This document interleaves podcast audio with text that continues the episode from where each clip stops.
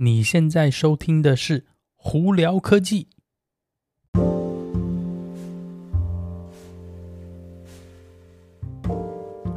嗨，各位观众朋友们，大家好，我是胡老板，欢迎来到今天的《胡聊科技》。今天美国洛杉矶时间一月二十五号星期三了，哇，我们这边今天风和日丽，最高温度可以到华氏七十度，终于有点开始好像暖起来了。前一阵子真的是非常非常冷哦，而且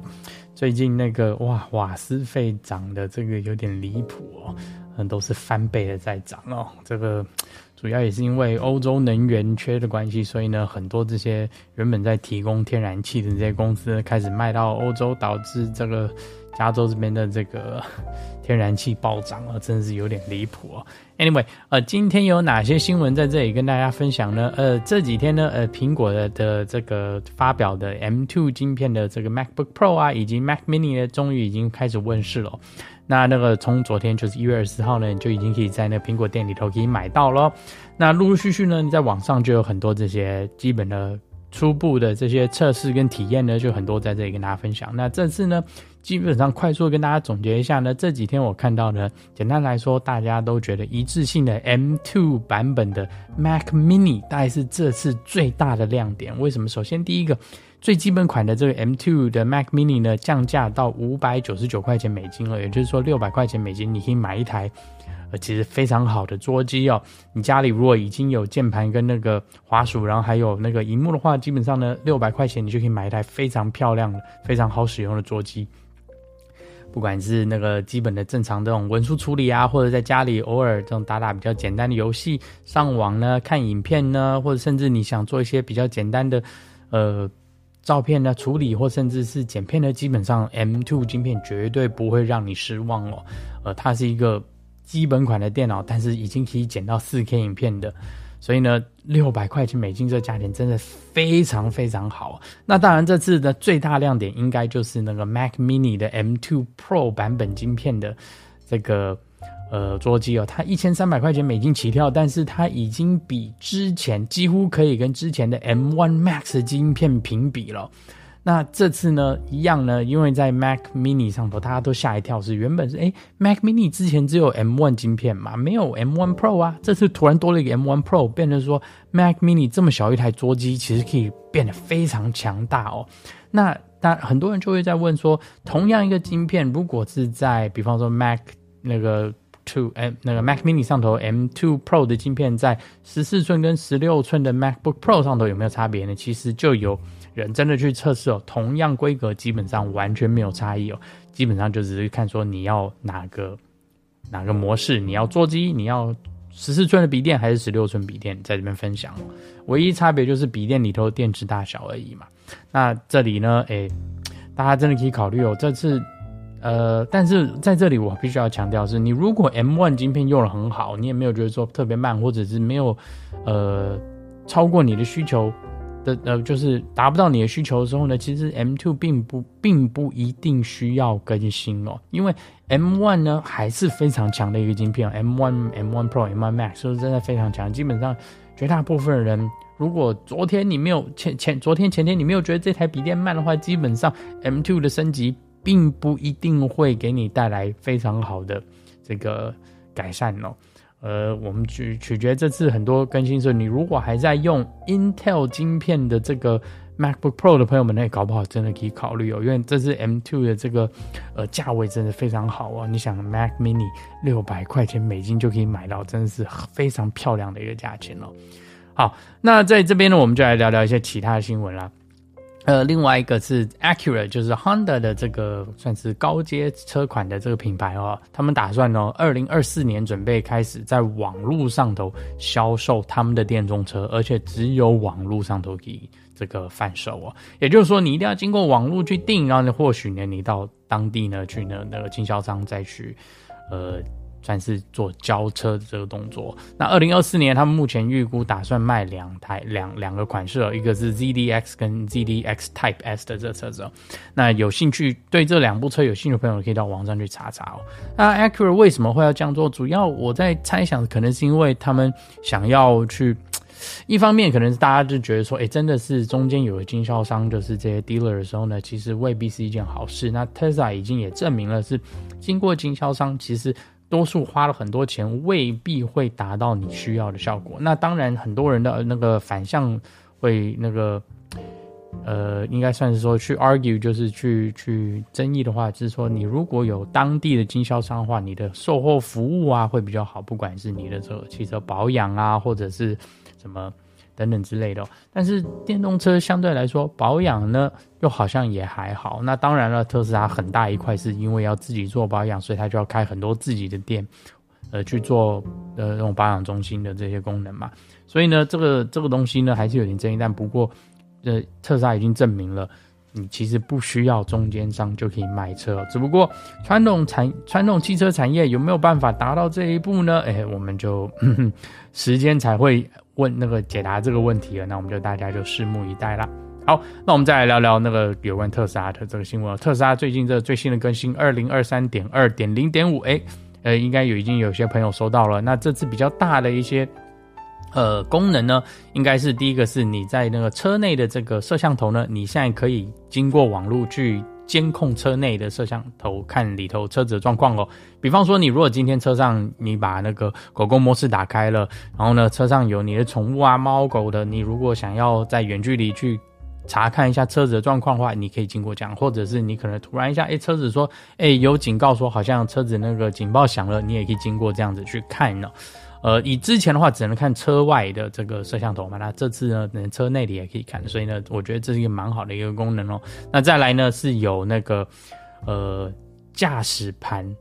呃方向盘那个加热的朋友，他们现在有一个开自动的功能哦，以及呢 Sentry Mode，也就是这个哨兵模式呢，它有会增加一个警示灯在外头，就是说你如果今天车子感应到说附近。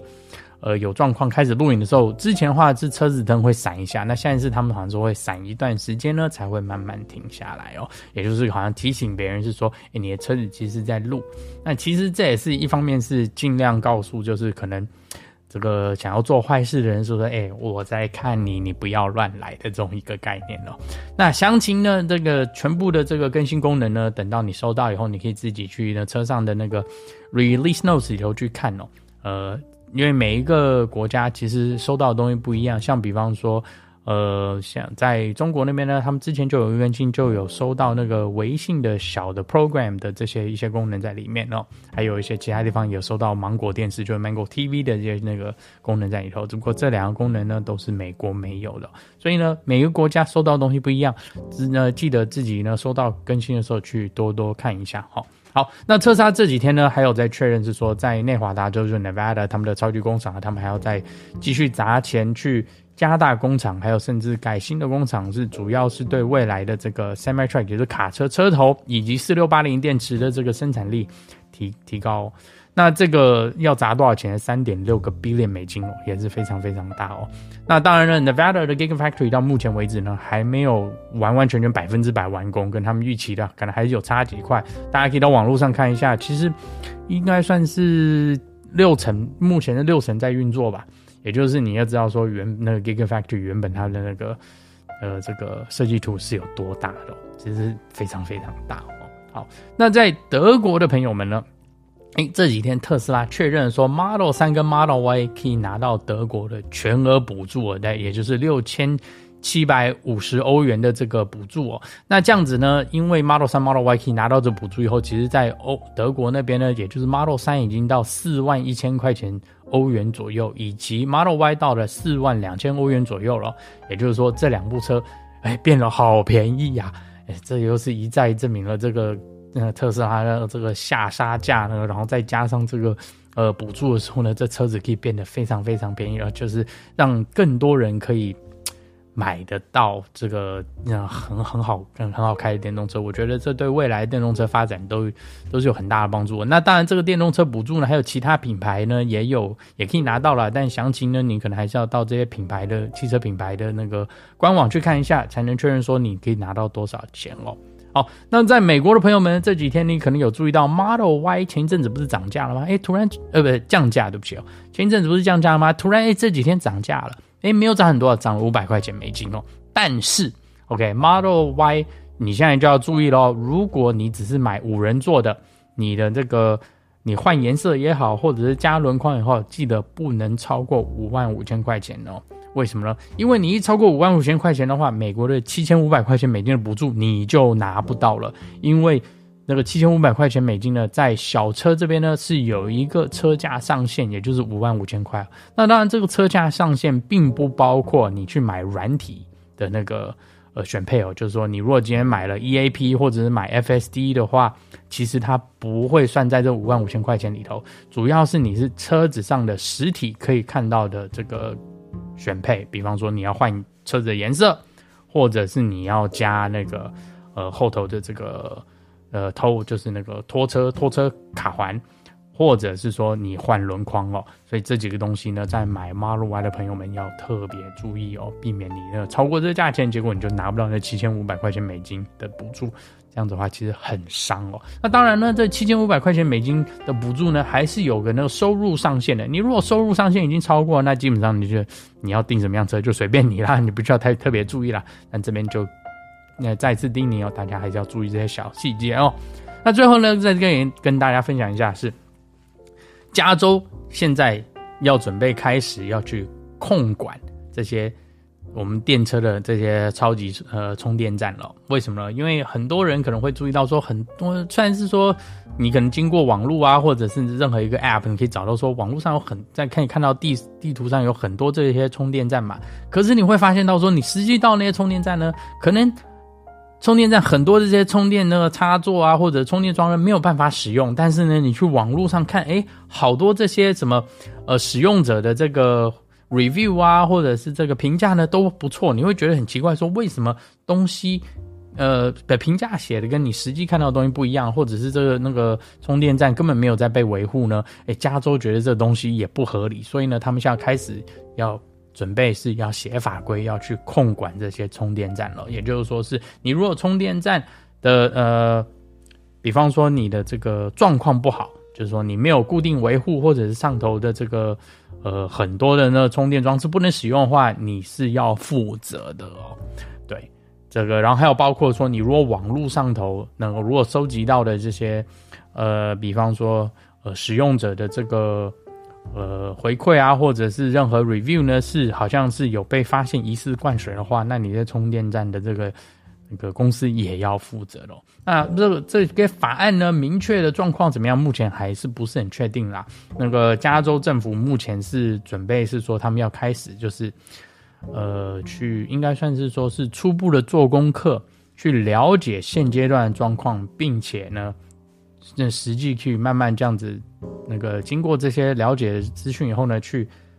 算是正确的写出好的规范来给大家使用，这样在未来的话，这些控管这些超级呃充电站的话，也会对消费者有很好的帮助哦。因为其实说真的，我自己个人经验是，呃，特斯拉的充电站基本上都没有什么问题，特斯拉自己真的说真的在这一方面做得非常好。但是我常常比方说到 Charge Point 啊，或者是那 Electrify America 的时候，常常会看到，哎，有些时候那个那个充电枪根本没有办法使用，或者是呢。呃，常常的那个，你看到荧幕是坏掉，或者你想要去使用的时候，它也没有办法在那边充电。呃，但是呢，你到网络上头经过什么，比方说 PlugShare 啊，或者是那种网络查的时候，哎，他们都说这个东西都是在正常运作。所以呢，常常你会觉得说，哎，那这个充电充电桩这个我们讲就是可不可靠，就是变成一个非常大的问题哦。那当然，这个谁要负责呢？我觉得加州政府觉得呢，这个想法应该是很正确，是这些充电桩的公司要负责。所以之后呢，会有怎么样的状况呢？再跟大家分享哦。好了，那今天就到这里。大家如果有什么问题的话，欢迎经过 Anchor IG 或 Facebook 发简讯给我。有机会可以到 Clubhouse 上头来跟我们聊聊天哦。那有看 YouTube 的朋友们，记得在 YouTube 上头搜寻胡老板，就可以找到我的频道啦。今天就到这里，我是胡老板，我们下次见喽，拜拜。